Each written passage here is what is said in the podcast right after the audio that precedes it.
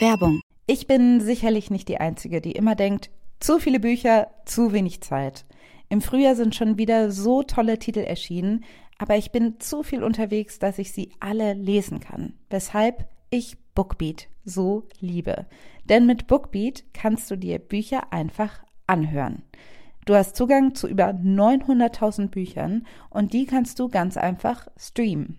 Ich habe gerade das Buch Weiße Wolken von Jan de Sek zu Ende gehört und das ist richtig, richtig schön, kann ich sehr empfehlen. Und als nächstes steht Isa von Miriam Mann an. Da freue ich mich auch sehr drauf.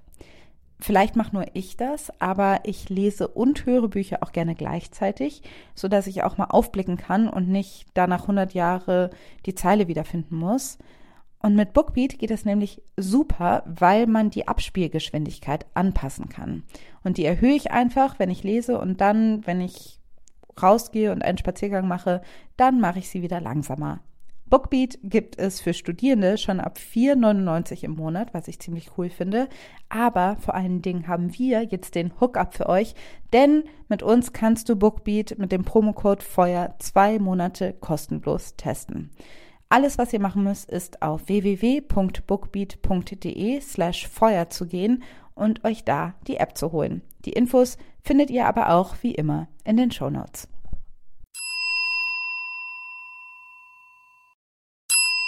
Werbung. Es gibt eine Dating-App für Menschen, die wirklich daten wollen. Und die heißt Hinge. Hinge wie das Scharnier auf Englisch. Das Element, das es braucht, damit zwei Dinge zusammenkommen können. Schön, oder? Hinge ist die Dating-App, die entwickelt ist, um gelöscht zu werden. Denn die Profile bei Hinge bieten mehr als ein paar Bilder und Infos zur Körpergröße. Auf Hinge gibst du an, mit welcher Absicht du datest, sodass keine Missverständnisse entstehen. Und das Coolste ist, Hinge hat Prompts, also Fragen, deren Antwort direkt darauf schließen lassen, ob ihr die gleichen Interessen, aber vor allem den gleichen Humor teilt. Und Hinge möchte Dating wirklich für alle zu einem schönen Erlebnis machen, weshalb Hinge zusammen mit der LGBT-Organisation GLAD Prompts für die LGBTQ-Plus-Community entwickelt hat. So findest du schnell deine Community und siehst, mit wem du Gemeinsamkeiten teilst. Zum Beispiel kannst du beschreiben, was Gender Euphoria für dich bedeutet oder wo deine Chosen Family unschlagbar ist. Hinge bringt dich mit den richtigen Leuten zusammen. Also probiert jetzt Hinge aus, nutzt die Prompts. Alle weiteren Infos findest du in den Show Notes. Das ist ja doch mal was. Wir haben einfach for the record Kräutertee hier stehen. Wir nehmen fast immer tagsüber auf und fast immer am Wochenende und trinken eigentlich nie. Also bei einer ja. Folge haben wir immer was getrunken. Das stimmt. Okay, das ist aber lange für den Vorspann. Sorry, ich habe kurz gefahren. Also du musst jetzt erstmal anfangen. Hallo und herzlich willkommen zur 59. Folge von Feuer und Brot, dem Podcast von Alice und Maxi. Zwei Folgen, äh, wir sind nicht zwei Folgen, wir sind zwei Freundinnen. Ich war so gut unterwegs. Ich fange nochmal neu an.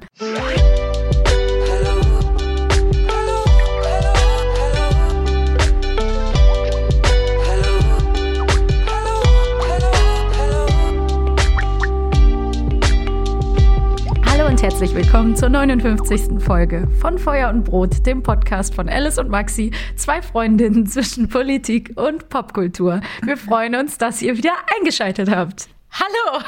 Hi! Hallo Alice, schön, wie du mich gerade angefeuert hast mit deiner ja. Mimik und Gestik. Es war ein Traum, es hat sehr viel Spaß gemacht. Danke. Ja, es war eine Freude, dir zuzuhören.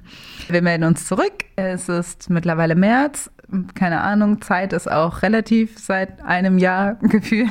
Ja, total. es ist manchmal so schlimm und deprimierend, dass es einfach jetzt ein Jahr ist. Ja, ja. und vor allen Dingen, weil man weiß, dass es auf jeden Fall zwar ist ein Impfstoff in Sicht, aber mhm. wann der dann tatsächlich kommt, I don't know. Egal. Es ist überhaupt, wenn wir jetzt wieder anfangen, ja, dann ja, ist ja, es, aber it's, it's, it's a struggle, würde ich mal sagen. Ihr wisst es alle selber. Wir wollen euch jetzt auch gar nicht runterziehen. Wir sind nämlich, also zumindest nicht mit dem Thema. Mit dem Thema, vielleicht mit was anderem. Hey, let's see. Ich bin normalerweise die ganze Zeit sehr müde und exhausted, aber bin heute nämlich äh, erstaunlich gut drauf. Was daran liegt, dass ich dich sehe. Oh. Ist wirklich so. Ja, ist, ist auch so. Gut. Ich merke auch, man muss sich disziplinieren, richtig zu socialisen, weil auf der einen Seite ist man ja die ganze Zeit im Haus, dann ist man aber so viel vor Social Media und kommuniziert die ganze ja. Zeit mit tausend Leuten, kommentiert mal hier, beantwortet da eine Message, keine Ahnung was und denkt, man hätte mit so ganz vielen Leuten schon kommuniziert, aber man hat mit niemandem so richtig kommuniziert, ja. eventuell gar nicht mit engen FreundInnen. Ja. Und das macht einen riesen Unterschied. Deshalb denke ich auch, man muss sehr gut wertschätzen und wahrnehmen, wenn man sich wirklich live sieht. Auf jeden Fall. Und das hat auch schon ein bisschen was für mich mit dem Thema zu tun, wenn man den ganzen Tag so zu Hause ist und man eigentlich es irgendwie gemütlich hat, aber man sich so viel reinzieht von dem, was da draußen passiert, hat das ja manchmal so einen Effekt. Jetzt sage ich einen sehr boomermäßigen Satz. Es hat halt den Effekt, als würde man man wirklich auf dem Marktplatz stehen und sich einfach den ganzen Tag anschreien lassen von Leuten. Ja. Mit äh, positiven Sachen, mit lustigen Sachen, aber auch mit ganz schrecklichen Sachen. Manche brüllen dir ins Gesicht, manche sagen dir was Nettes. Fakt ist, wir alle kennen uns damit noch nicht wirklich aus, mit den Auswirkungen auf unsere Psyche und man darf das echt nicht unterschätzen. Und in der Zeit, in der wir uns gerade befinden, sind wir einfach alle viel mehr auf die sozialen Netzwerke noch angewiesen und nutzen diese natürlich auch viel mehr. Und ich glaube, dass da gerade, also so geht es mir auch, streckenweise eine große ja, Erschöpfung, Genervtheit, Müdigkeit sich bei vielen breit macht. Also das teile ich total, deshalb haben wir auch eine alte Folge nochmal neu hochgeladen, weil die vielleicht schon ein bisschen Antworten liefern kann über ein allgemeines Thema, was teilweise auf eine Art besprochen wird, die quasi so ein bisschen instrumentalisierend wirkt. Dieses Wort Cancel Culture ist mhm. irgendwie einfach jetzt auch nicht mehr einzufangen in der Hinsicht, was die Leute darunter definieren. Ja. Teilweise wird es quasi genutzt, um bestimmte ganze Richtungen zu delegitimieren, also linke Diskurse zu delegitimieren und sagen, die Linken wollen nur alle wegcanceln. Auf der anderen Seite gibt es ja aber auch tatsächlich eine Diskurskultur, die super frustrierend ist oder die mhm. anstrengend ist und wo viele Leute sich, glaube ich, unwohl fühlen, gerade in Zeiten, wo es keinen wirklichen Ausgleich gibt. Ja. Also wo man nicht eben diesen Moment hat zu sagen, ich lege jetzt das Handy weg, ich treffe mich jetzt mit meinen Freundinnen auf ein Tee, Kaffee, Wein in einem bla bla, sondern man quasi recht isoliert zu Hause sitzt. Und ein Aspekt, den wir, glaube ich, interessant fanden in diesem ganzen Diskurs, ist halt die Frage, was bedeutet Höflichkeit heute, besonders gerade in politischen Diskussionen? Braucht man sie? Soll man sie ablegen? Das mhm. sind halt einfach so eine Frage, die, glaube ich, generell auch mit Cancel Culture so verwandt ist. Ja, ich finde, das ist ein total besprechenswertes Thema mit vielen Aspekten und ich finde, du hast es auch gerade schon richtig gut eingeleitet, weil de facto ist es ja gerade so, ich glaube, viele können das nachvollziehen, wenn ich sage, so an ganz vielen Stellen wird extrem politisiert und viele Diskussionen werden ausgetragen an ganz, ganz vielen Orten gleichzeitig. Und manchmal hält es sich an der Form auf und das ist wahnsinnig ermüdend, weil man dann wieder ganz lange darüber diskutiert, wie etwas gesagt wird und dann nicht weiterkommt. Also ich mhm. glaube, bei diesen Standardfragen, wir alle kriegen es jetzt wieder beim Gendern, Gähn mit, mhm. was da wieder aufgewärmt wird an Takes, die wirklich schon seit 2014 sich wiederholen gefühlt. Und gleichzeitig eben an anderen Stellen werden irgendwie ganz viele Kleinigkeiten sehr, sehr stark seziert, auseinandergenommen und es gibt irgendwie eine ganz destruktive Kraft. So. Also ich glaube, da gibt es viele Aspekte, die wir heute uns mal angucken können. Also wenn man sich so Diskurse anguckt über politisches Aufbegehren, ähm, gerade in so einem Gefühl von Smash the Patriarchy und so revolutionäre Gedanken, mhm. die sich natürlich im linken Spektrum oft wiederfinden, heißt es ja eigentlich Disruption, auch empört euch, also seid mhm. dreist, seid laut, macht Krach und versucht euch nicht zu fügen. Mhm. Mm, auf der anderen Seite ist halt die Frage, und das stimmt natürlich, ja. definitiv, aber die Frage ist so, ab wann ist ein Limit erreicht, dass wirklich kein Diskurs mehr möglich ist? Ja.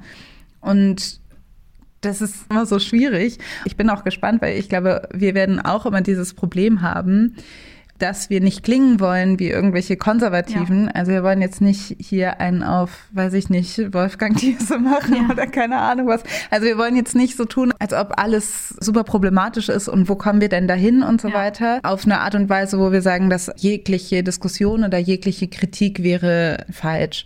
Aber es gibt halt irgendwo auch einen Raum, wo man das mal besprechen muss. Ja.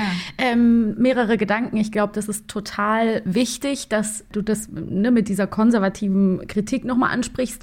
Klar muss natürlich sein, dass wir Machtdynamiken beachten, dass wir überlegen, wer spricht mit wem und uns immer wieder von Situation zu Situation diese Strukturen angucken. Und du hast Wolfgang Thierse angesprochen, der jetzt gerade für sich in Anspruch genommen hat, für die normalen Leute zu sprechen, mhm. wo man natürlich ganz klar sofort fragt, fragen muss, wer sollen diese normalen Leute sein und mit wem machst du dich überhaupt gemein und ist eine Kritik daran direkt wieder eine Polemik oder ist es einfach ganz klar, dass man nicht einfach sagen kann, ja, das sind die normalen Leute und für die spreche ich jetzt. Denn darin steckt ja auch gewissermaßen die Provokation derer, die plötzlich erleben, dass all das, was ihnen vertraut ist und was ja nicht mit Bösartigkeiten zu tun hat, mit Unterdrückung anderer, ihnen weggenommen werden soll. Da wird ein, ein, eine Konfrontation aufgebaut, ein Konflikt geschürt, der, wie ich fürchte, wie ich fürchte, eher zu einer tiefen Spaltung unserer Gesellschaft führt. Wir wollen darüber sprechen, dass Leute Angst oder Bedenken haben, etwas zu äußern, dass man Angst hat, im Internet irgendwie bestimmte Haltung zu zeigen und so weiter. Und immer, wenn man das sagt, merkt man, man klingt halt so wie halt irgendwelche. Die besorgten Bürger, die Klasse. Genau, die sagen, man weiß ja gar nicht, was man noch sagen soll und so weiter. Und die Sache ist aber, dass ich das auch blöd finde, dass das so in den Händen von den Konservativen ja. liegt oder von den Rechten, weil es wird immer so gezeichnet, als ob die äh, Linken diejenigen sind, und das ist ja auch immer so schwierig, immer so von links und rechts zu sprechen. Ja, Jedes Framing wird dem nicht gerecht. Aber ich sage jetzt einfach mal rechts und links, weil man das ja irgendwie benennen muss. Ja.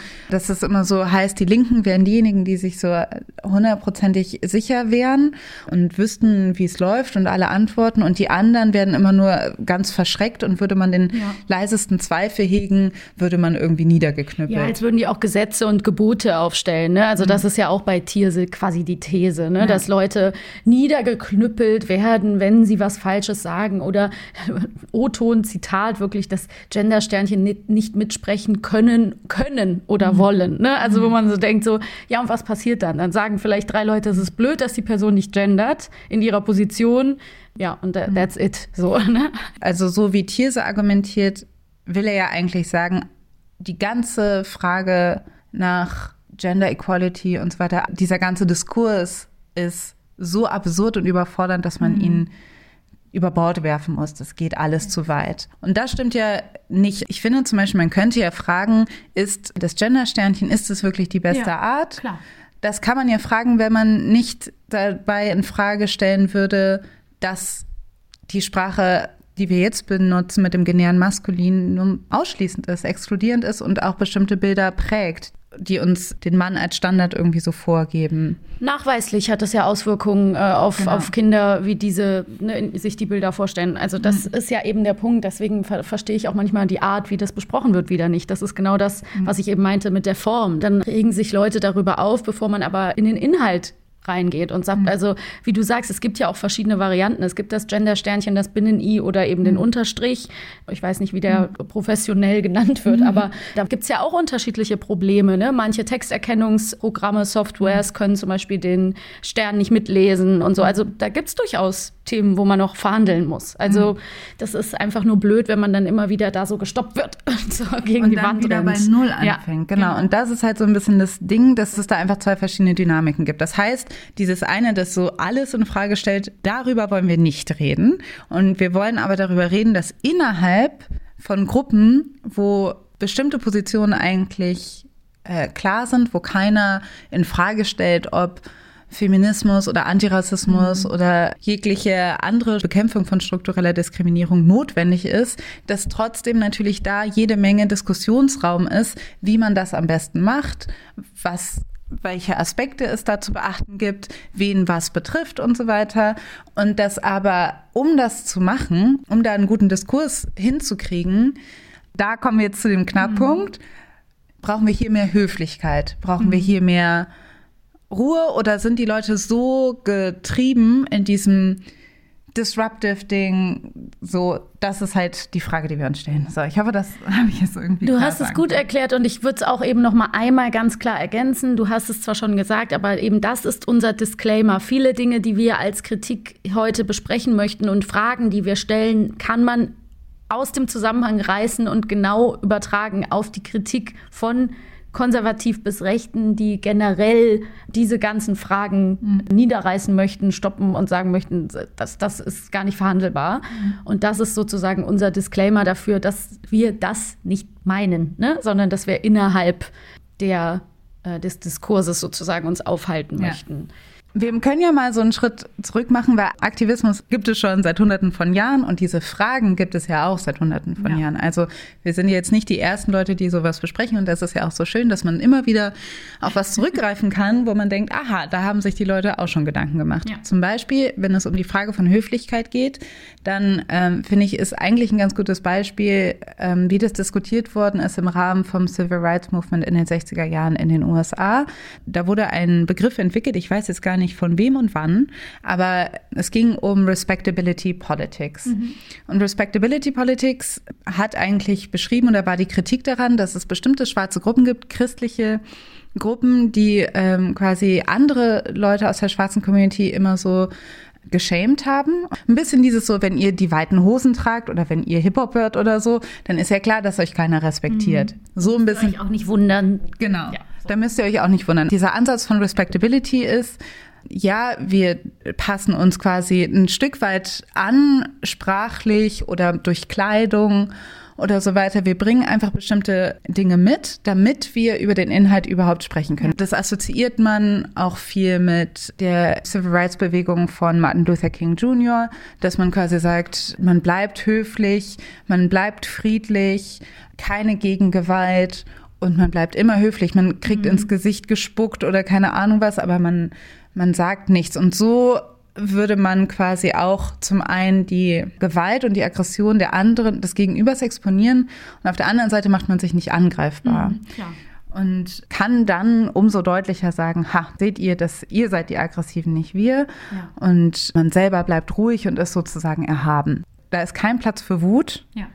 Respectability politics are at their core a rage management project. Learning to manage one's rage by daily tamping down that rage is a response to routine assaults on one's dignity in a world where rage might get you killed or cause you to lose your job. Und vor allen Dingen die Regeln, Diskursregeln, haben ja trotzdem die Mächtigen gemacht, in dem ja. Fall weiße Männer. Mhm. Und man passt sich denen quasi an. Und wie gut ist dieses Regelwerk eigentlich? Also ist, kann man sich überhaupt in diesem Regelwerk Retten. Retten, genau, das ist so der Diskurs gewesen ja, damals. Das ja, ergibt total Sinn und ist natürlich dadurch kritikwürdig, dass es eben bestimmte Dinge von vornherein ausschließt und auch immer wieder diese altbekannte Kritik legitimiert. Ja, sag das doch nochmal höflich, wenn du so mit mir redest, dann brauche ich dir gar nicht zuhören, dann wird dein Punkt nicht richtig vorgetragen. Also genau, wo man auch so ein bisschen das Gefühl hat, das ist irgendwie ein Spiel, was man nur verlieren kann. Damit geht ja jegliche Authentizität auch einer Person irgendwo verloren, die halt nicht immer ruhig, höflich und perfekt gehalten sein kann. Genau. So. Aber ich denke, das ist ja ein ganz krasses, gut bekanntes Phänomen in allen möglichen, zum Beispiel auch migrantisierten Kontexten, dieses mhm. wir müssen uns perfekt verhalten, anpassen und los äh, perfekt sozusagen untergehen, um nicht negativ aufzufallen als negatives Beispiel für die Gruppe, für die wir oft stehen müssen, wenn die Öffentlichkeit uns betrachtet oder die Mehrheitsgesellschaft. Ja. ja. Es ist generell Leute, die in bestimmte, sage ich mal, weiß dominierte oder männlich dominierte Räume vorbringen, schaffen es auch fast nie ohne Respectability Politics so ein bisschen mhm. zu betreiben. Also ich beschreibe das zum Beispiel mit den Redaktionen, wenn man mhm. dann irgendwie da so reingeht, also dass man das Gefühl hat, man muss sich irgendwie erstmal beweisen, dass man auch da mithalten kann mit dem Habitus, mit der Sprache, mit bestimmten kulturellen Codes oder mit bestimmten Referenzpunkten. Also Respectability geht ja auch darum, so, keine Ahnung, dann plattes Beispiel, aber dann in einer Kulturredaktion geht es darum, hast du Hermann Hesse gelesen und Ja. Maya Angelou ist zum Beispiel egal oder Toni Morrison Mhm. kennen nicht so viele Leute oder so. Und da ist dann schon eine unterschiedliche Wertigkeit und das auszugleichen liegt dann quasi an mir oder so. Oder das, und das ist auf einem feministischen Diskurs ja auch zu übertragen. Also welche Ja. weiblichen AutorInnen man kennt oder gelesen hat, ist dann nicht so wertig, wie wenn man irgendwie männliche Autoren gelesen hat. Zum Beispiel bei dir ist es ja auch so, dass dir das immer als sehr positiv ausgelegt wird, dass du so eine ruhige, ähm, diplomatische, auch sehr höfliche, klare Art zu sprechen hast und so. Und das ist ja auch einfach, das ist einerseits auch deine Persönlichkeit. Man wird nie rausfinden, inwiefern das Sozialisation versus sowieso deine Persönlichkeit ist. Aber es ist sicherlich eine Mischung, eine komplexe Mischung bei jeder Person. Aber das ist eben auch interessant, weil das natürlich dir positiv ausgelegt wird und Ja. du damit natürlich irgendwo diese Form auch erfüllen kannst. Gleichzeitig ist es auch was, wofür dich dann andere vielleicht auch angreifen Genau würden. das nämlich, Ne? ja. Dann wirst du aus einem, einer anderen Gruppe, das ist ja genau das, was wir auch gerade so ein bisschen beschreiben, dann wirst du automatisch, wird dir vorgeworfen, dass du so bist. Ja. Ne? So, und das ist eben auch das Interessante, weil das genau so einen Konflikt innerhalb einer Gruppe beschreibt, was wir eigentlich meinen. Ne? Also Ja. du kannst es dann nicht recht machen. Du bist der einen Seite so, wenn ich es jetzt ganz platt sage, Mhm. dann zu angepasst und der anderen Seite, die lobt dich dafür. So, Ja. ja okay.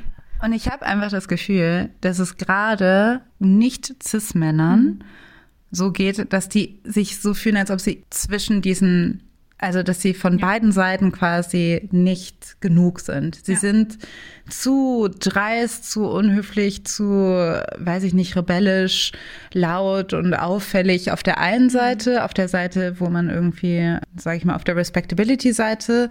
Und oft aber auch nicht radikal genug, zu schwach irgendwie für die Radikalen. Also so, da, gibt, da ist ja eine ganz große Gruppe, die sich so fühlt, als ob man irgendwie von beiden Seiten so angegriffen wird. Und das ist halt so das Interessante, dass ich denke, gefühlt kennt das je, Ja. jede Person. Ja.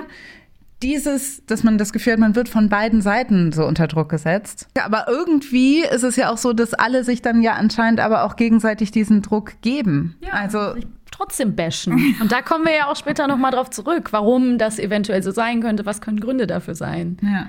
Ja, im Kleinen kennt das jeder. Ich hatte das zum Beispiel nach der letzten Folge ganz klar. Ne? Dann hast du eine innere Anxiety oder halt Zerrissenheit, dass du denkst, entweder werde ich von der einen Seite verkloppt, weil ich zu nett war vielleicht oder zu wenig Kritik geäußert habe. Dann würde ich aber von der anderen Seite vielleicht sowieso schon fertig gemacht werden, weil ich überhaupt auf diese Probleme aufmerksam mache und das ist schon frech und dann hat man es entweder nicht genug gemacht oder zu viel gemacht. Also im Kleinen ist es genauso, kennt das wahrscheinlich jeder und pendelt so zwischen diesen beiden Pfeilern. Du hattest eben schon, darauf möchte ich nochmal zurück, ja, feministische Räume oder wie man es nennen soll, Communities, keine Ahnung. Bewegungen angesprochen, weil da ist es ja auch ganz oft so mit zum Beispiel Slut-Shaming innerhalb äh, von Feminismus. Wir haben darüber eine Folge gemacht. Also wer ist eine richtige Feministin, wer nicht, wer darf überhaupt sprechen, wo, wer darf Raum einnehmen. Ich finde es immer noch interessant, wie oft zum Beispiel fällt mir jetzt einfach ein, Shirin David oder so, ihr Feminismus abgesprochen wird. Die ist einfach eine sehr große Figur dafür, die sich immer wieder äußert, immer wieder auch zeigt, dass sie sich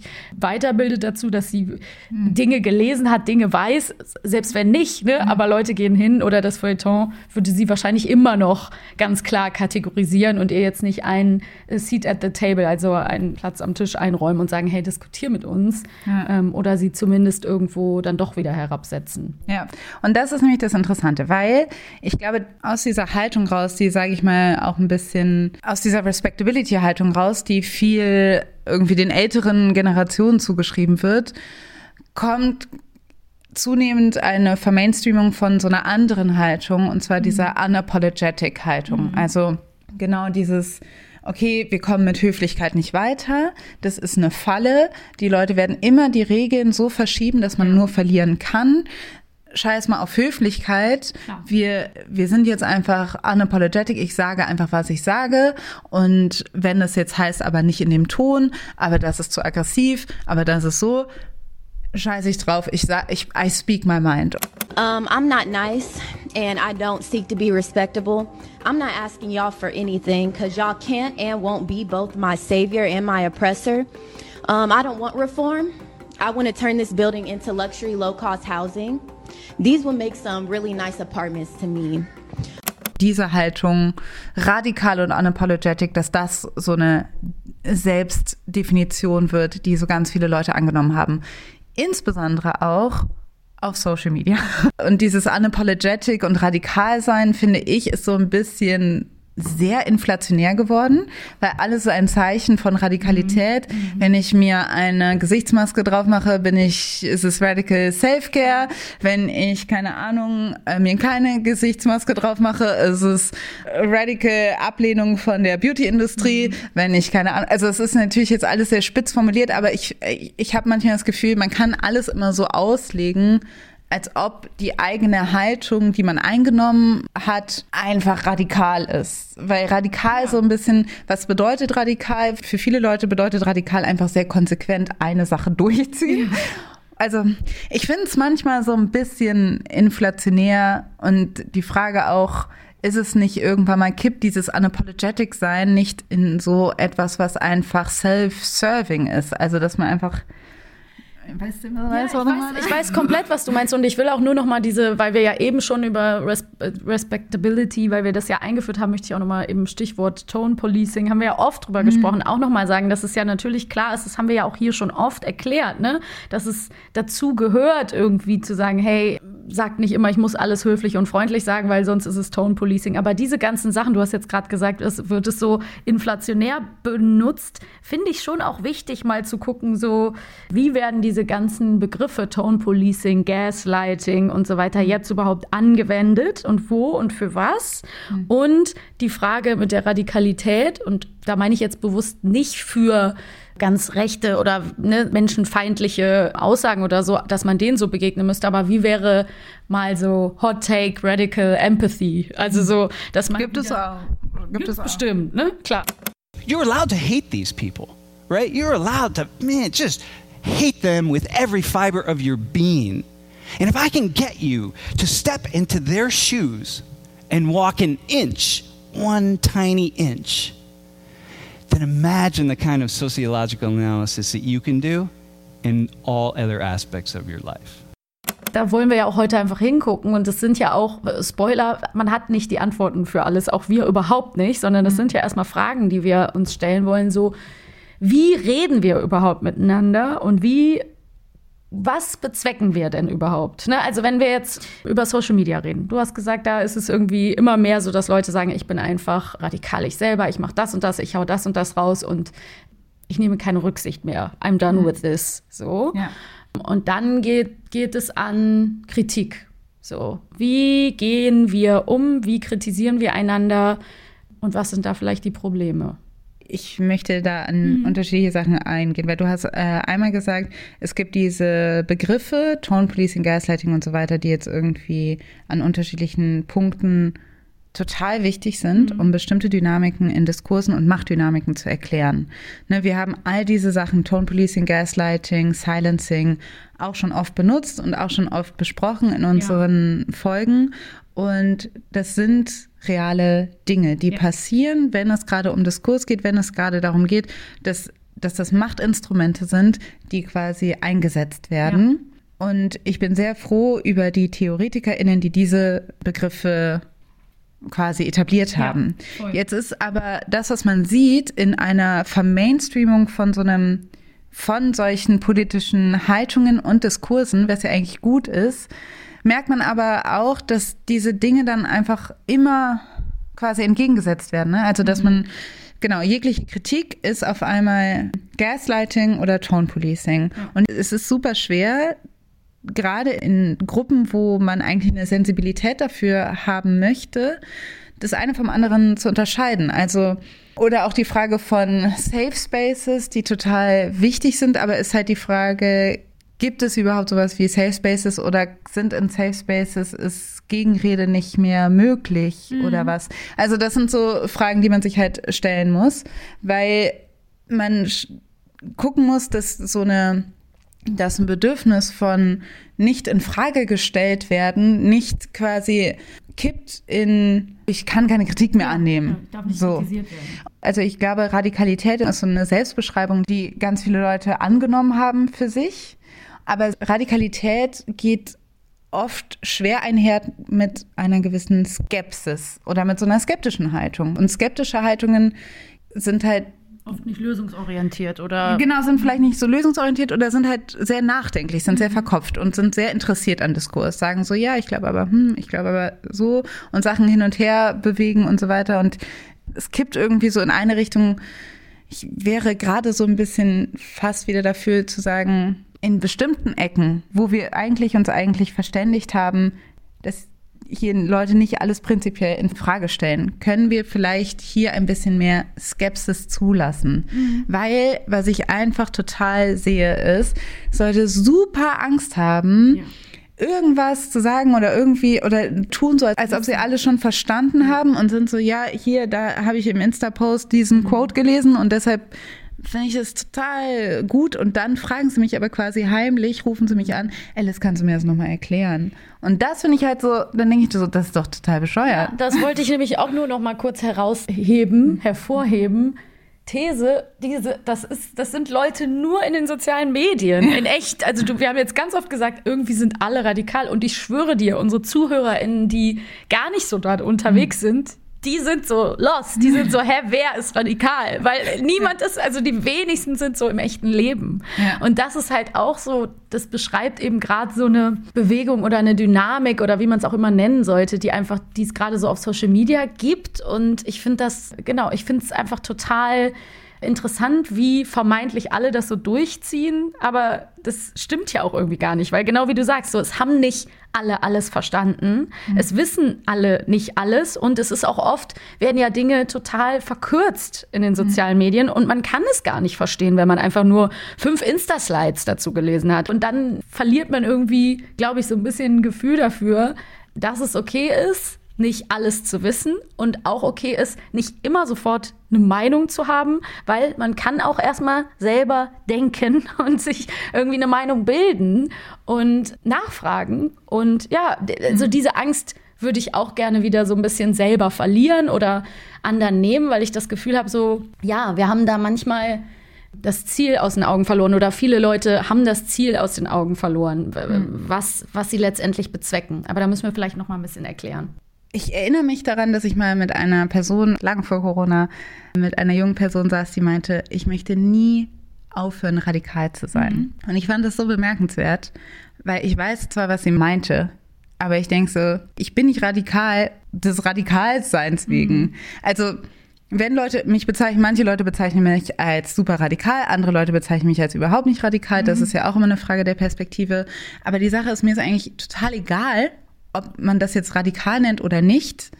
Ich möchte halt das, was ich möchte. Es geht mir ums Inhaltliche. Das meine ich, Und das Ziel. Genau. Wenn du Radikalität aber voranstellst, ich habe so einen guten Quote. Wo war das denn letztens nochmal? Der radikalste Revolutionär oder die radikalste Revolutionärin wird am Tag nach der Revolution zum Konservativen. Also, dass man so quasi denkt, es sollte ja nicht die Verortung im politischen Spektrum sein, die dich motiviert, sondern das Inhaltliche, was dich motiviert. Ich glaube, da ist es oft ein bisschen unterschiedlich. Gerade wenn man spürt, dass bestimmte Diskurse, linke Diskurse vermainstreamt werden, dass du merkst, dass bestimmte Leute das aber doof finden, weil das was mit ihrer Identität macht als diejenigen, die radikal sind. Und das ist halt, das finde ich irgendwie so, ja, so ein bisschen spannend, weil ich denke, ja, aber also so, worum geht's dir dann? Geht's dir darum, einfach nicht zu sein wie alle anderen? Ja.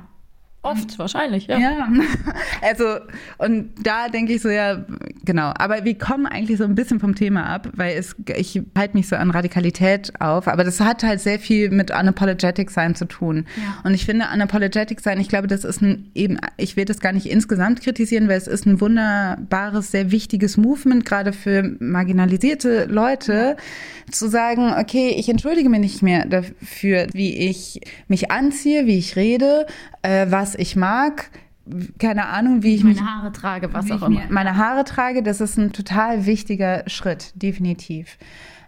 And this is when I decided to choose to live my life unapologetically real. What does that mean?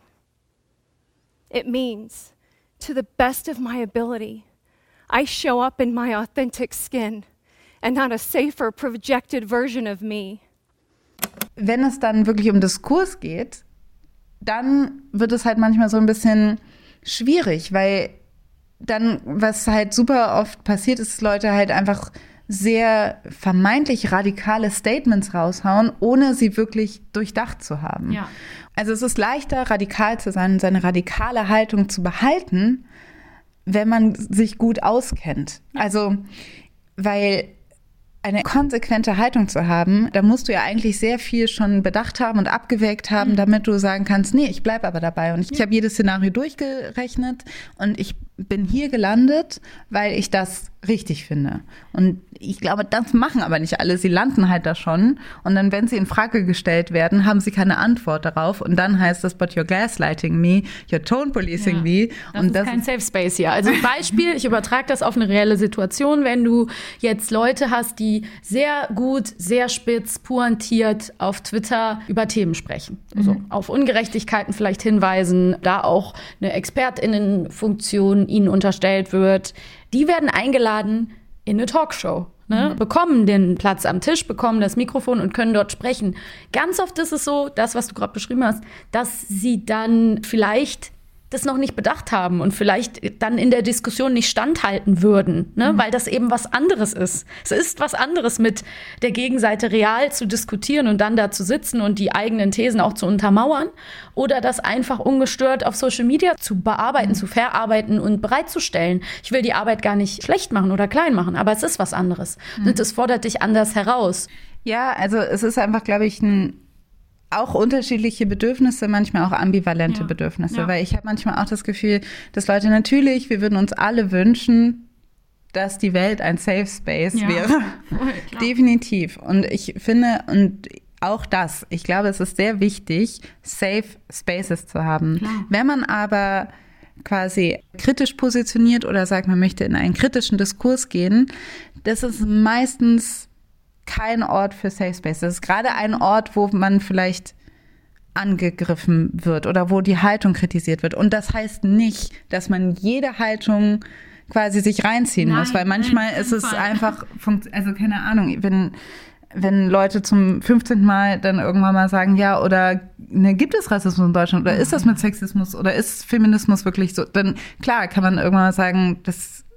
das muss man jetzt nicht nochmal machen. Oder das darf je, je, jede Person entscheiden, ob sie das machen möchte oder nicht. In diesem System kann man natürlich sagen, ich entziehe mich, ich mache das alles nicht und ich mache mir ein schönes Leben und lass das jemand anderem machen, weil ich keinen Bock habe. Und ich fliege in Urlaub und mache das und so weiter ist, weißt du, kann, kann ich die Leute nicht aufhalten. Aber da muss man auch damit leben, dass man halt nichts tut, um diese Welt zu ändern. Which is fine. Oder nicht fine, wie man möchte. Aber das ist dann halt so. Ja, ja. Ich wünschte einfach, dass die Leute so ein bisschen ehrlich wären zu sich. Ja. Ja. Ja, ehrlich werden ist ein guter Stichpunkt, weil wir haben jetzt so oft über das, die Zielsetzung von Kritik gesprochen. Und was ich damit auch so ein bisschen meine, ist, wir müssen uns halt auch fragen, wenn jemand öffentlich outgecallt wird. Wir haben ja die Callout-Folge nicht ohne Grund nochmal hochgeladen, weil das hängt ja alles so ein bisschen zusammen. Dann ist, ist oft mein Gefühl, je nachdem, um was es geht, dass es, und das hast du in der alten Folge sehr treffend gesagt. Du hast gesagt, Oft sind Leute, die so ein Callout auch gut durchziehen können. Hört es euch nochmal an, weil es ist natürlich jetzt sehr verkürzt, was ich sage.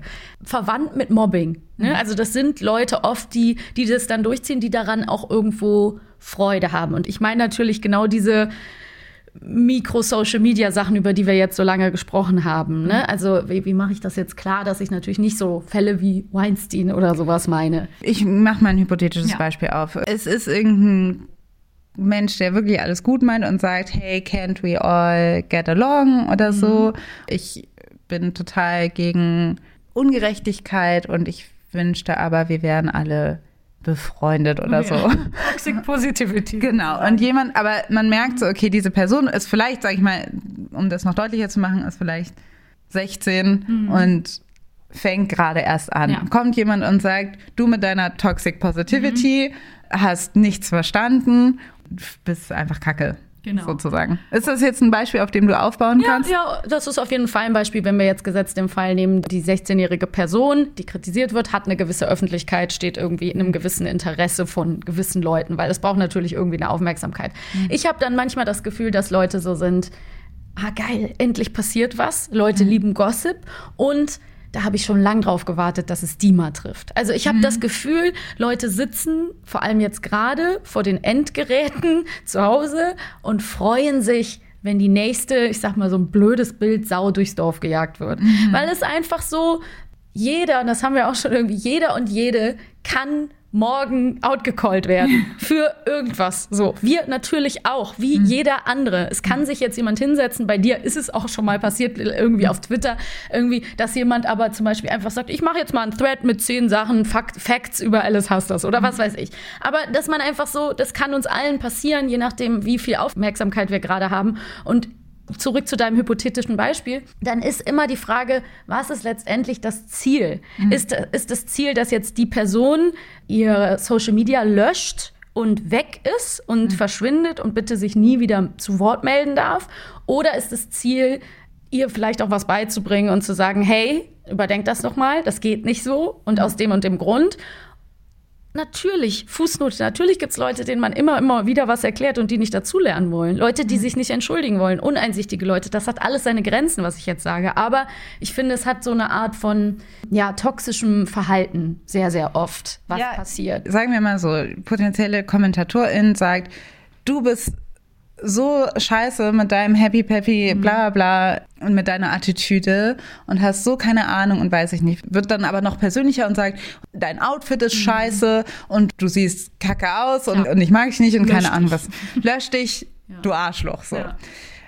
Und dann steht da vielleicht zwischen den Zeilen irgendwas, was eigentlich richtig ist, also ein vielleicht relevanter Kritikpunkt. Ja, diese Can't we all get along ist vielleicht nicht der richtige Ansatz, so.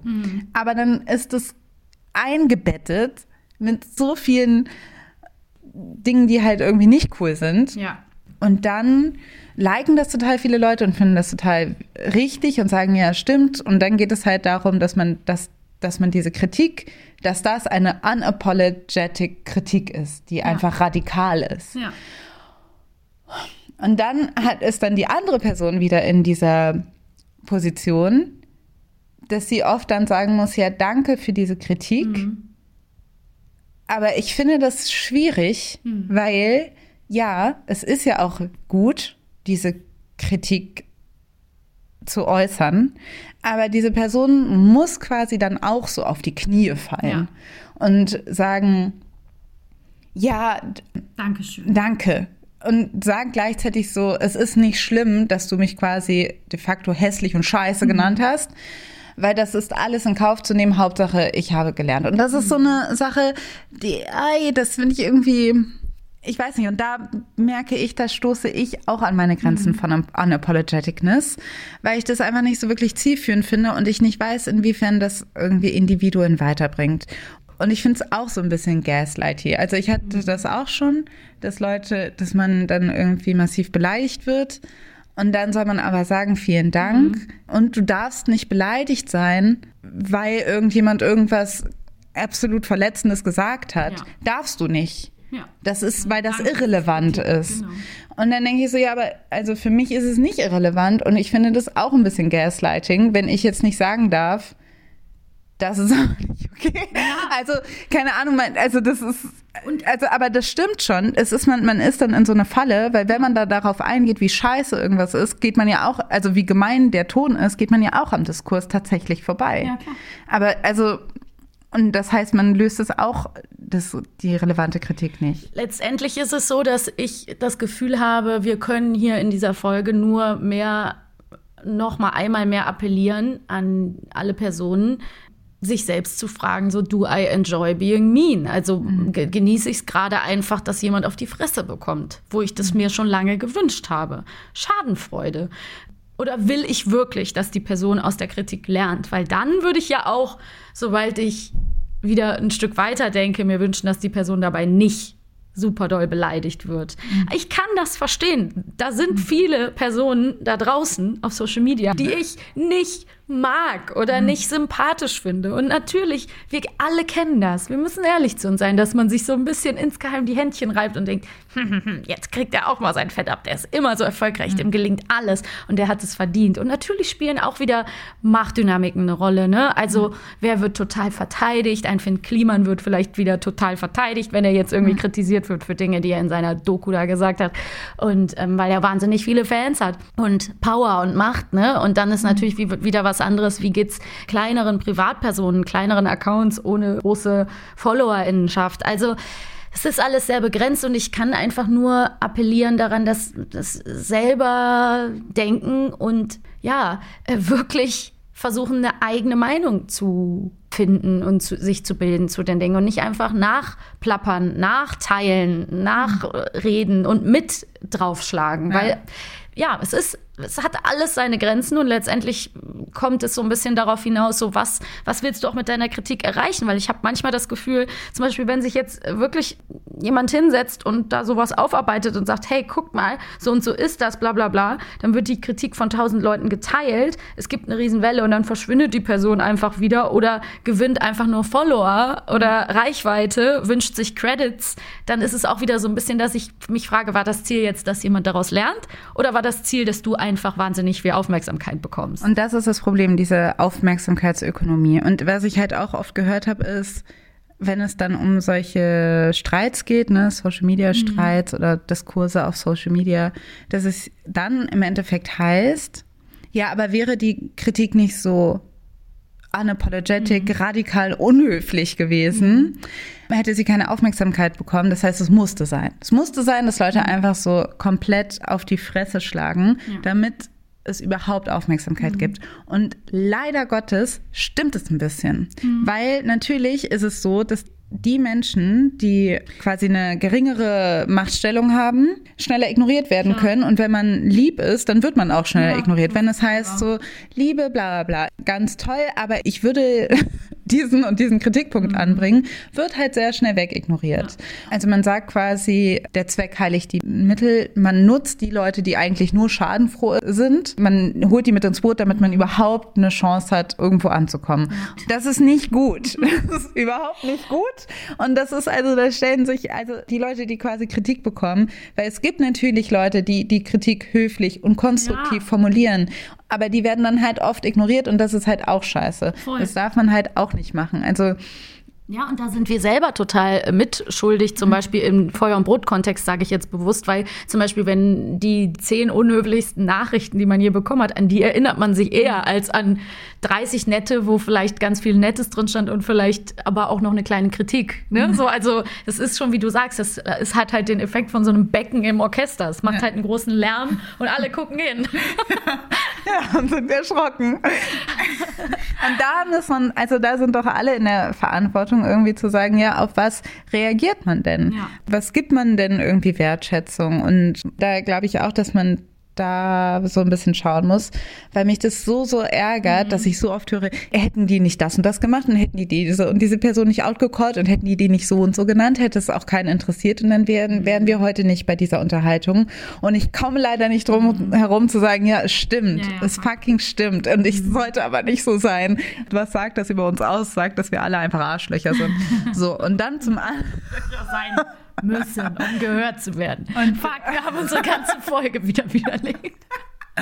Und dann ist es aber, was ich glaube ich auch schwierig finde, ist, das wollte ich auch nur noch einmal sagen. Ich weiß nicht, das haben wahrscheinlich auch nicht alle mitbekommen, aber da, wo es mir zuletzt aufgefallen ist, war, dass zwei Menschen auf Instagram, einer hat den Handel Moshtari und andere heißt, der Handel ist Varatas. Ich weiß es nicht genau. Auf jeden Fall hatten sie auch über Erinnerungskultur gesprochen und wie deutsch-deutsche Menschen quasi mit der geschichtlichen Aufarbeitung umgehen und haben über Nazi-Erbe oder Nazi-Hintergrund gesprochen. Ja. Also das weiße deutsche Menschen quasi, wie sie mit der NS-Geschichte umgehen, mhm. das wurde quasi thematisiert. Also Erinnerungskultur insgesamt. Das ist eine Debatte, die nicht unbedingt neu ist, aber war vielleicht ein bisschen eingeschlafen und diese zwei Menschen haben es quasi nochmal neu aufgenommen und haben dann auch einen Begriff quasi benutzt, den ich auf jeden Fall auch schon mal gehört habe, der denen jetzt, glaube ich, aber ziemlich zugesprochen wird und das ist, dass deutsch-deutsche Menschen Menschen mit Nazi-Hintergrund sind. Quasi das Pendant von Menschen mit Migrationshintergrund.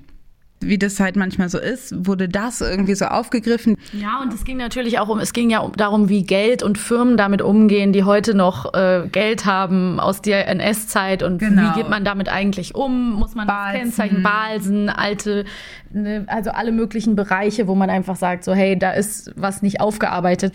Wie, wo, wie könnte man darüber anders sprechen? Ja. Ne? So. Insbesondere, also ich habe mir diesen Talk bis heute nicht angesehen. Aber also das einfach nur Disclaimer, nicht weil es mich nicht interessiert, sondern einfach weil ich keine Zeit hatte. Und da ging es aber auch, sie haben unter anderem auch eine Buchhandlung angesprochen, die She-Set heißt äh, diese Buchhandlung und die nur queere und nur weibliche AutorInnen ja, nur Bücher von denen verkaufen.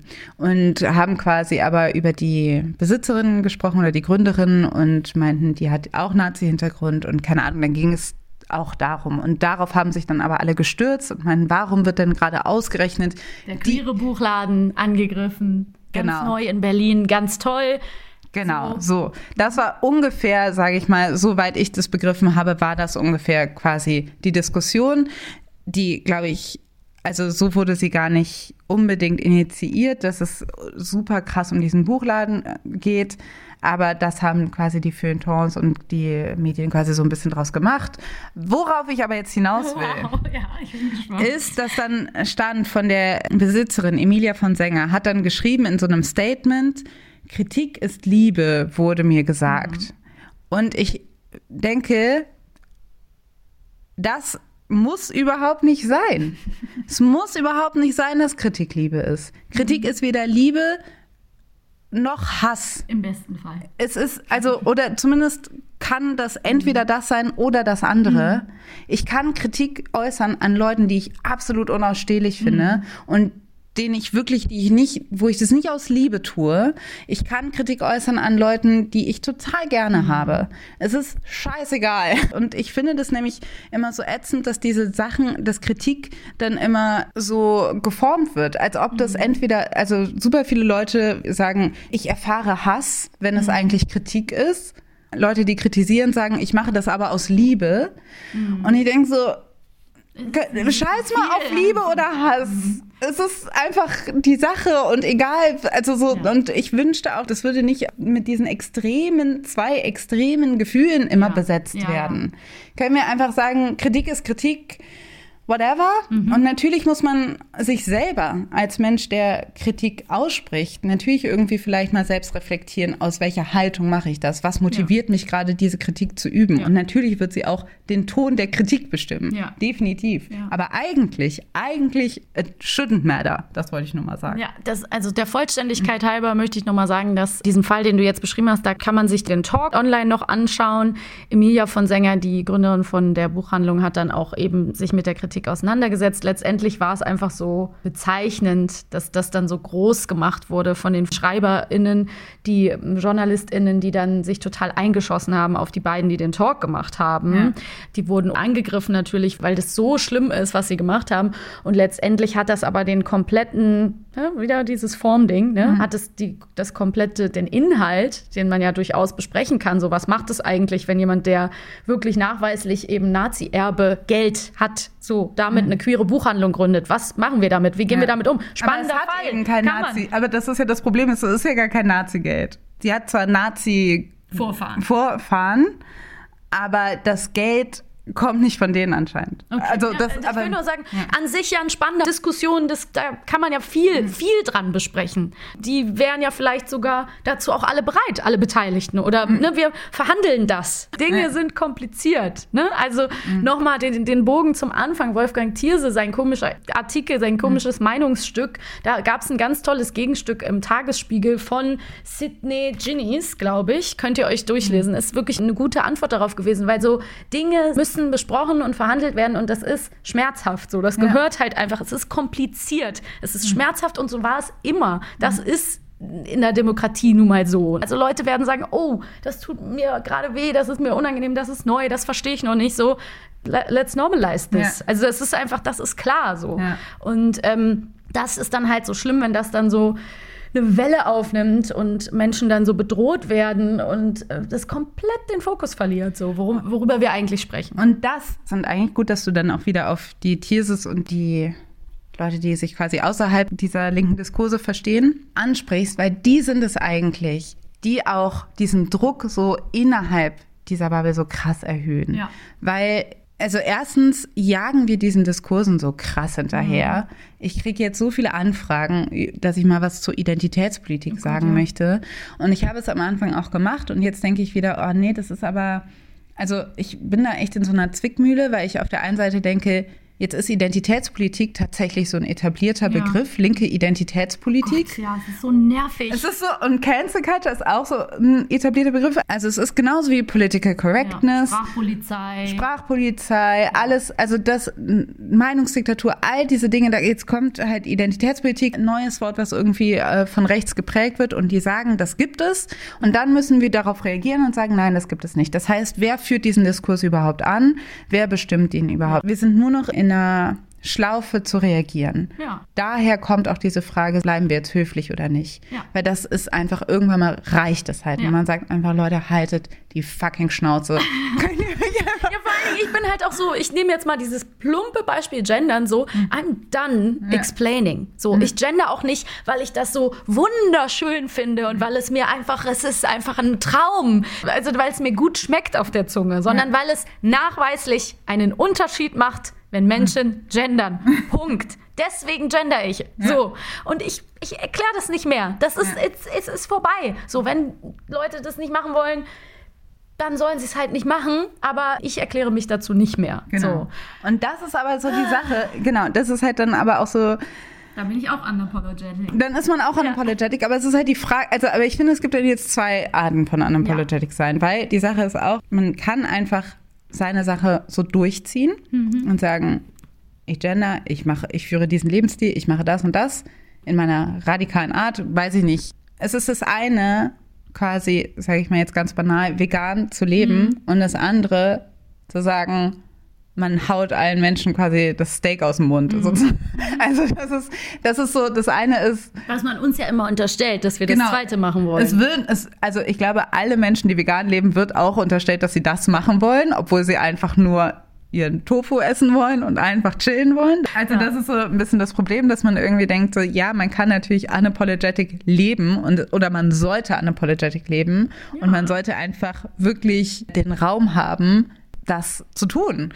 Und dieser Raum ist nicht gleich verteilt. Nicht alle Leute haben den Luxus, unapologetic zu leben. nee. Also das ist ja das Problem. Und dafür sollten wir kämpfen, dass, dass das gehen sollte. Und das finde ich einen sehr effizienten, zielorientiertes Ding. Das sollten wir nicht aus den Augen verlieren.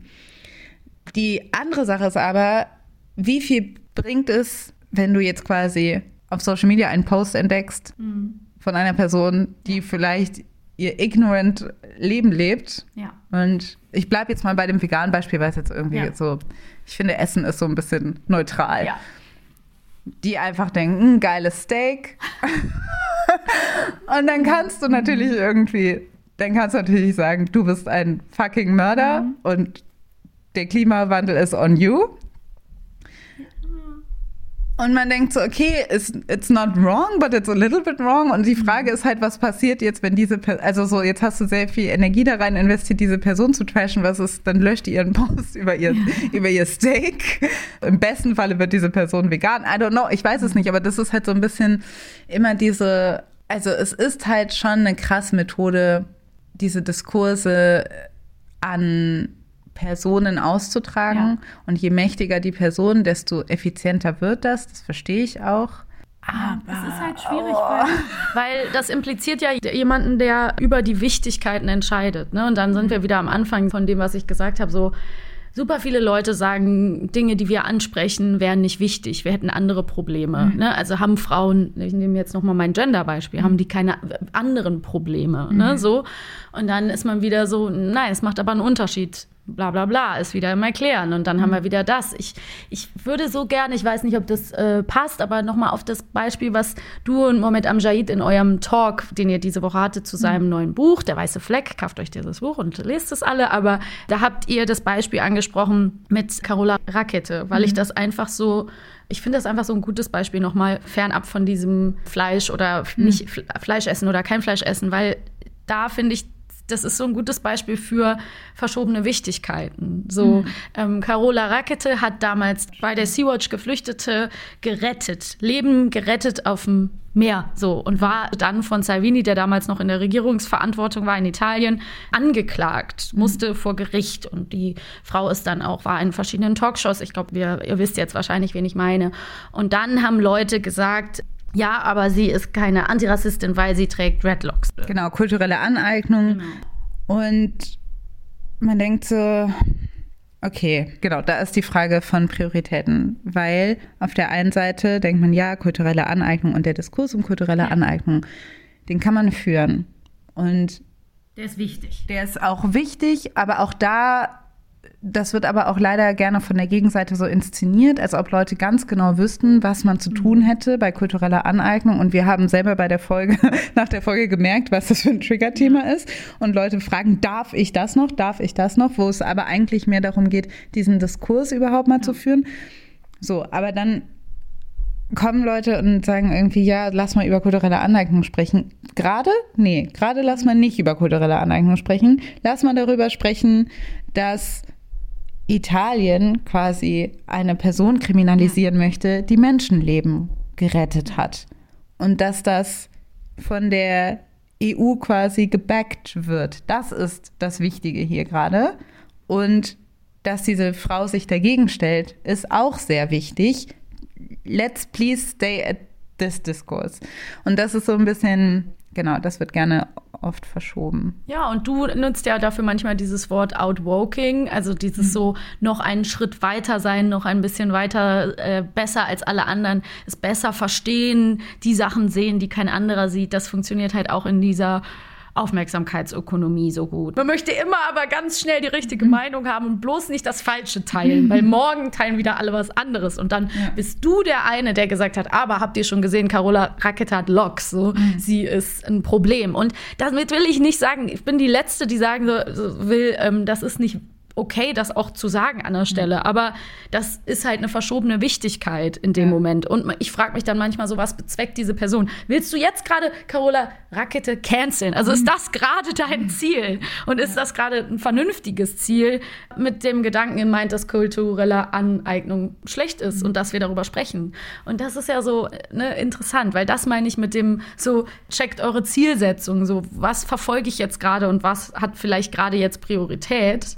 Und dann nochmal nachdenken und überlegen, kann ich das vielleicht auch zu einem späteren Zeitpunkt nochmal anbringen? Oder mache ich das jetzt gerade wirklich nur, weil ich glaube, dass ich dafür Likes und Shares bekomme? Und- Also ich merke das ja selber oft, dass wenn man irgendwie in so eine Story verlinkt wird oder keine Ahnung oder in in einen Tweet verlinkt wird von einem kleinen Account, die einfach mal irgendwie sagen, die einfach mal irgendwas über einen behaupten, dass wenn man signalisiert, dass man das gesehen hat, dass die Leute sagen, ach so, ja, also und dann super friedlich werden und sagen, ja, also eigentlich damit rechnen, dass sie eigentlich nichts damit erreicht hätten. Ja, genau. Ah, nee, Genau. sprich erstmal weiter. Ja, aber dass man es eigentlich nicht sieht und dass es eigentlich auch egal ist. Also die wollen einfach nur Luft rauslassen, wollen einfach nur Wut rauslassen, wollen einfach nur irgendwie sagen, ich mag Alice das Gesicht einfach nicht. Naja und, äh, naja, und ab einer bestimmten Größe von Account oder Reichweite, da ist das einfach inhärent. Es ist einfach unvermeidbar. Das geht ja nicht nur dir so, das sehe ich ja bei allen großen Accounts, dass die Leute einfach vergessen, dieses alte Lied von, da ist eine Person, ein echter Mensch und du hast fucking gar keine Ahnung, wie es dieser Person gerade geht. Ja. Ob alles geil ist, ob es nicht geil ist. So, ich denke gerade nur an Meghan und Harry und das Interview, wo einfach, wo die, dieses Beispiel kam von so einem super Abend, wo die hin mussten Ja, und die sehen einfach so wunderschön aus. Und es ging, die hatten an dem Morgen aber ein ganz, ganz schlimmes Gespräch. Verkürzt, ich will jetzt nicht zu lang darauf eingehen. we had to go to this event, and I remember him saying, I don't think you can go. And I said, I can't be left alone. because you were afraid of what you might do to yourself. So sorry to hear that. Aber wo ich einfach, wo sie auch nochmal gesagt hat, Megan, so, du hast nie eine Ahnung, was gerade los ist bei der Person. Ja. Hast du nie. Wirst du niemals haben. Und es ist so, so, so schlimm, dass wir das vergessen auf Social Media. Und das finde ich halt so erstaunlich, weil ich weiß nicht, was Leute denken, was so viele FollowerInnen in deinem Leben ändern, außer dass du halt sehr viel Aufmerksamkeit bekommst für das, was du auf Social Media postest. Aber de facto heißt es jetzt nicht, dass du steinreich bist, wenn du viele FollowerInnen hast. Es heißt nicht, dass du jetzt irgendwie tausend Leute um dich rum hast, die dich hofieren oder keine Ahnung was. Also ich habe so diese Analogie manchmal, dieses so, wenn dich 100 Leute umarmen und einer schlägt dir in die Fresse, tut dieser Schlag nicht weniger weh. Also es ist halt so, aber so ein bisschen habe ich das Gefühl, wird es so, es wird so aufgewiegelt, dass man sagt so, ja, okay, aber ganz viele Leute haben, da sind ganz viele Herzchenkommentare, die ich sehe und ich möchte es irgendwie ausgleichen. Ich finde das unverdient oder so.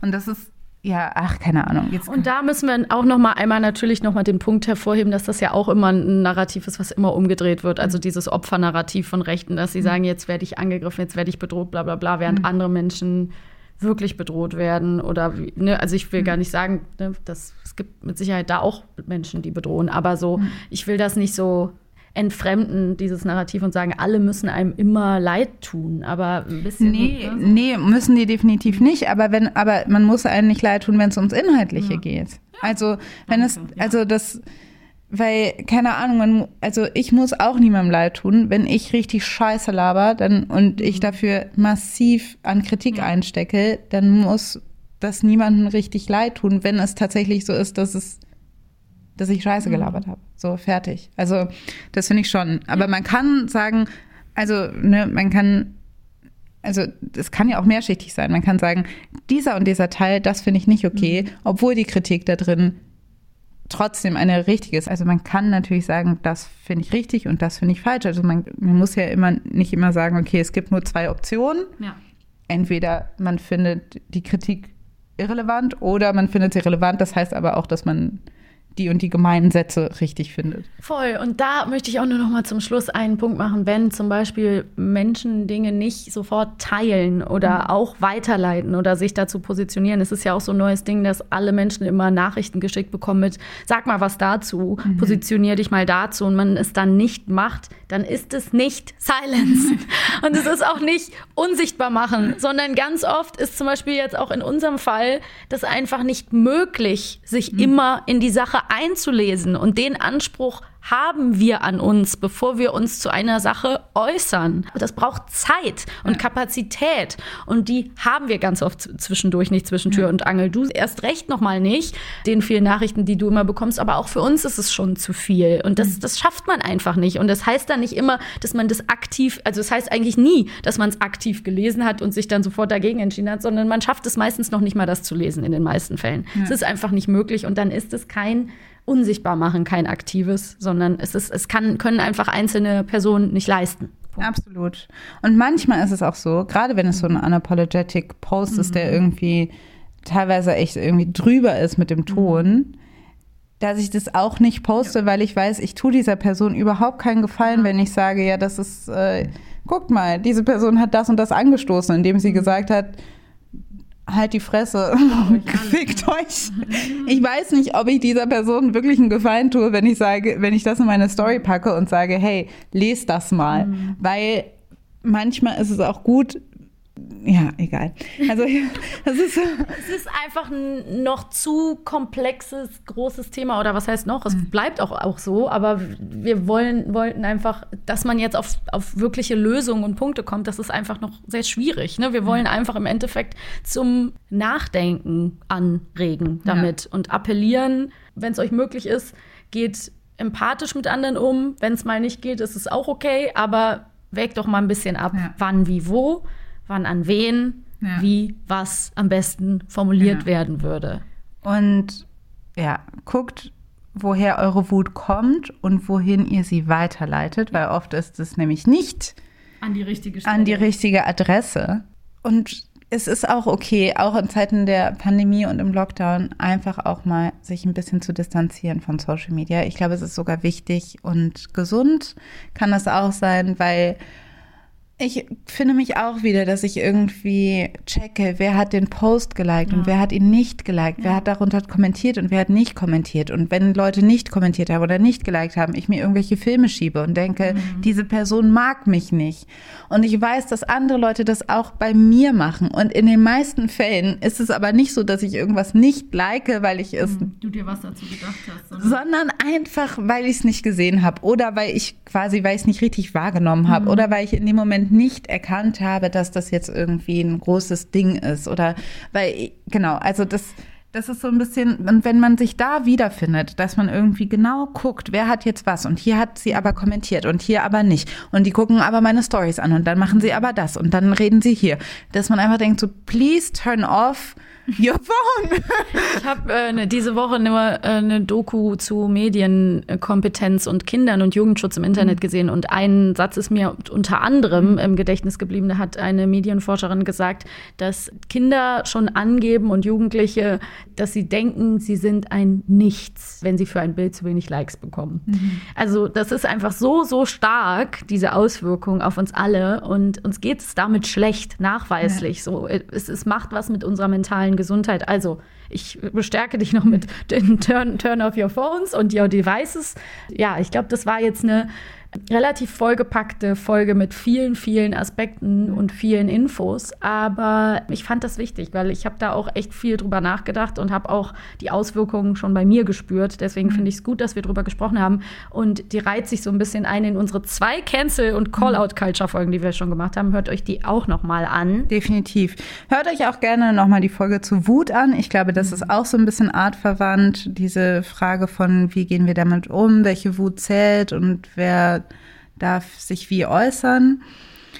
Genau. Also, und am Ende, wie gesagt, kommen wir ohne Höflichkeit nicht komplett aus. Aber man darf es nicht als Machtinstrument auslegen, um bestimmte Realitäten zu negieren. Das ist quasi. Genau, wer fordert von wem Höflichkeit? Die Frage kann man sich ja mal einfach auf einen kleinen Zettel schreiben und immer wieder gucken. Wenn jemand Höflichkeit will, kann man gucken, wie sind die Machtdynamiken und was passiert hier gerade. Genau. Und generell aber auch vielleicht so im Zusammenleben. Human Decency einfach so als Basic wäre einfach nice. Finde ich auch. Ja. Und damit entlassen wir euch für heute. Vielen Dank fürs Zuhören. Alright, bis, bis dann. dann. Tschüss. Das war eine Folge Feuer und Brot. Vielen Dank fürs Zuhören. Wenn ihr uns unterstützen möchtet, dann könnt ihr das bei Steady tun oder bei Patreon. Oder ihr schreibt uns eine positive Rezension bei iTunes, folgt uns auf Facebook, Twitter, Instagram und so weiter. Und es hilft, wenn ihr die Folge teilt und empfehlt auf Social Media oder einfach Freunden davon erzählt. Bis zum nächsten Mal. Ciao.